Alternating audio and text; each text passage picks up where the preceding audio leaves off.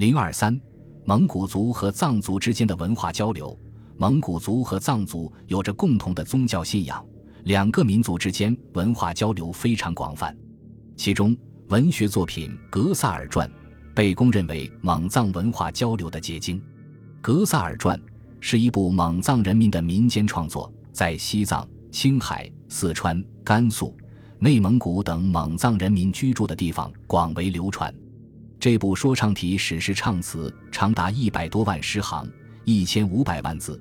描写格萨尔是天神转世，能呼风唤雨、降妖斩魔、为民除害、威震四方。这部史诗在内容上非常丰富，既有古代的史话、宗教信仰以及人民生活习俗的生动描绘，也有阶级斗争、生产斗争的真实记录，还有人民群众追求幸福生活的理想寄托。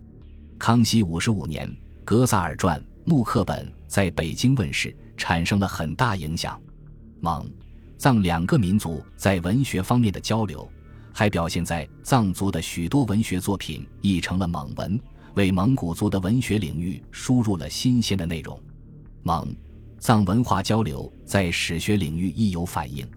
著名的蒙古史巨著《蒙古源流》在内容上有西藏佛教的内容，这为藏族学者所关注。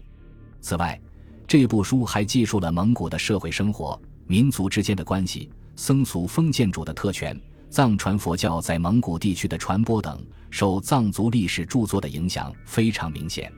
有些藏传佛教上层人士用藏文编写了许多蒙古地区的喇嘛教史，以及大小活佛的传记，一定程度上促进了蒙藏文化交流。藏族的建筑对蒙古族建筑产生了影响。藏式建筑的特点是多为方形、朴素、雄伟。壮观，墙壁呈白色砖石结构，以石为主。顺治年间建成的淡烈彭寺大殿堂，乾隆年间建成的额尔德尼赵拉布隆，在蒙古地区很有影响。而这些寺庙建筑，正是体现了蒙藏两个民族的建筑特点。蒙古族医学在发展过程中，除吸收了汉族医学精华外，也吸收了藏族医学的精华。清前期藏传佛教在蒙古地区进一步传播，建了许多新的寺庙。这些寺庙中都有医学部，它既是医疗机构，又负责培养医疗卫生人员。蒙古族医生一般都掌握藏医原理和技术，一些蒙医著作还是用藏文写成的。不少蒙医药方就来源于藏医药方。蒙古医学在清前期形成蒙医学派和藏医学派。也表明了蒙古医学受了藏族医学的影响。